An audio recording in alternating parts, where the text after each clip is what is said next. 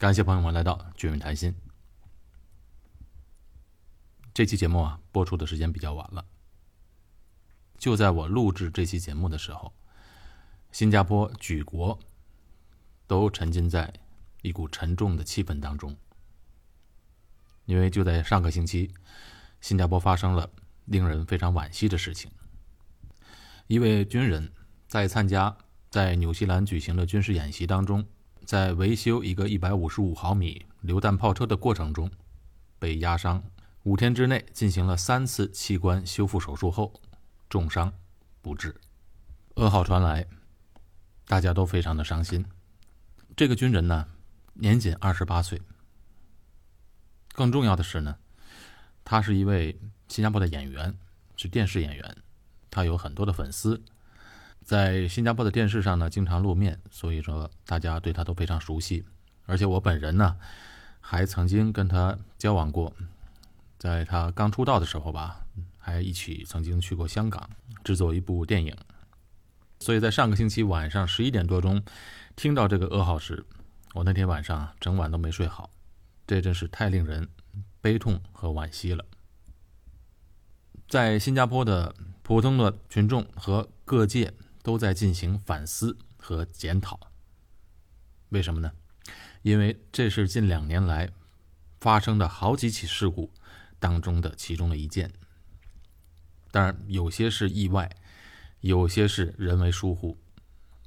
不过呢，这两年发生的频率之高，确实让人不安。当然，军事演习在各国家发生意外都是在所难免。新加坡对于在军队当中意外也是进行公开调查，媒体公开报道的。即便如此，发生在新加坡这个小国寡民的地方，格外引人注目。而且呢，新加坡实行的是全民服役制度，每一个服役青年都是父母的心肝宝贝、宝贝儿子。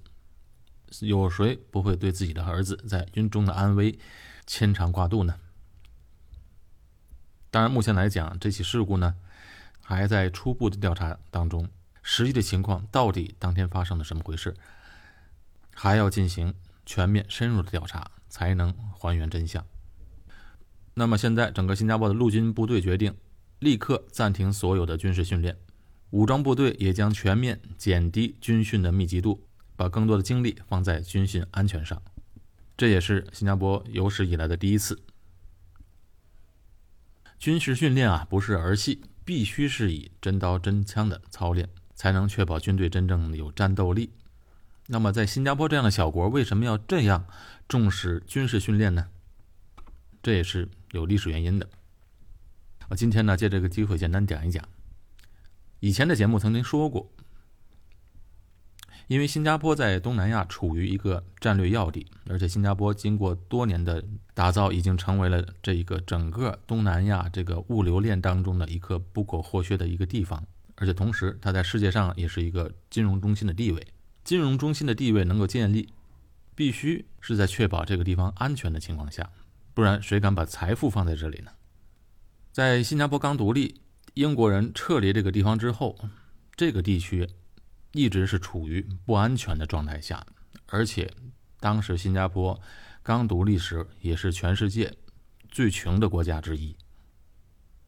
所以在整个的周边的地区不稳定的状态下，新加坡这个小红点，如果他想要稳定，所以他必须自己要确保自己的稳定和安全，而不是靠别人来罩着自己。经过这么多年呢，新加坡也的确建立起来了一支。比较强的武装力量，啊，新加坡这一点确实做到了。那新加坡武装部队有个三个组成部分，一个是正规军人，还有现役军人以及战备军人。那新加坡的国土面积非常的小，如果真的发生战争，它没有战略纵深，所以它建立军队一开始就是要必须能够确定，在发生战争时，御敌人于国门之外这个目的。所以这是为什么新加坡花重金建立自己的空军和海军。李光耀呢，当时也提出了一个比较著名的叫“毒虾”的理论，就是说新加坡能成为产生剧毒的小虾，因为要与整个周围国家这些鱼群共存，又不会被大鱼吞掉，所以一定要建立自己的一个有效的威慑能力，不敢对新加坡轻举妄动。所以这也是新加坡全面防御的国防政策的重要支柱。那具体来讲呢，新加坡的军事安全战略有三个原则：一是毒虾原则；第二呢，也让对手知道新加坡全民的抵抗力有多高。新加坡经过这么多年，它就建立起一支在东南亚地区现代化水平比较高、有比较强的空中打击能力和地面突击能力的精锐部队。那除了正规军之外呢，新加坡还有几十万人的预备役部队。这些预备役部队呢，都是经过正规的军事训练的，而不是普通的民兵。而且只要命令下达，这些预备役部队只需要六个小时。就能完成基本的动员，所以在新加坡这个方看起来是很安全、很稳定的国家，但是呢，也会经常举行演习。有时候我们就从呃广播电视上或者网上看到新加坡武装部队啊，就会出现一些代码或者口令。看到属于自己的代码和口令的时候，必须马上停止一切的工作，马上去武装部队报道。除了部队之外呢，新加坡在打造自己的社会安全上面。它所有的经济社会、民事、心理等等，包括医院应变能力也是非常强的。保持自己安全的第二个原则呢，就是鱼群原则。那新加坡国小人少，武装部队再强大，单靠自己力量也难以确保国家的安全。所以呢，新加坡就十分重注联防自保，寻求这集体的安全，靠集体的力量来遏制潜在的敌人。新加坡就是这个鱼群当中的一条小鱼，那么它的安全体系有三个层次。第一个呢，就是要维持与加强像马来西亚、英国、澳大利亚、新西兰五国联防，这五个国家在一起经常会搞演习。第二个层次呢，就是推动整个东盟国家在政治上和经济上的合作，也就是亚细安国家之间的合作。第三个层次呢，就是在联合国这个框架上，在维护国际安全方面要发挥作用，加入到国际法当中。作为小国呢，新加坡是依靠的国际法和海洋法。小国嘛，就要依靠法律；大国呢，往往靠的是肌肉。所以，小国比大国更需要法律的保护。第三个安全原则就是新加坡有一个大鱼的原则，自己要有自己保护的力量，也要加入到鱼群当中，同时呢。也要拉住大鱼，大鱼是什么呢？自然就是和大国搞好关系，比如美国和中国、新加坡都是要尽力搞好关系的。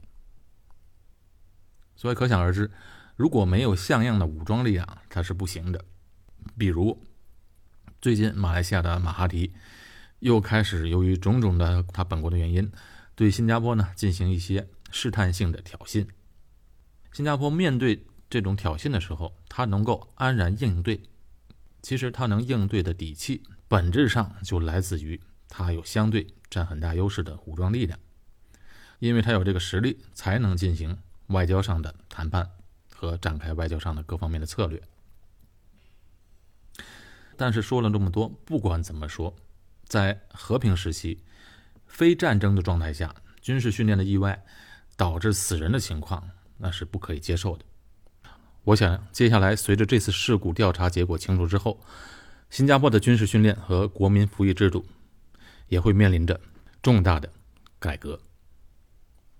好，这期节目到此结束。我是高俊伟，在新加坡，我们下期节目再见。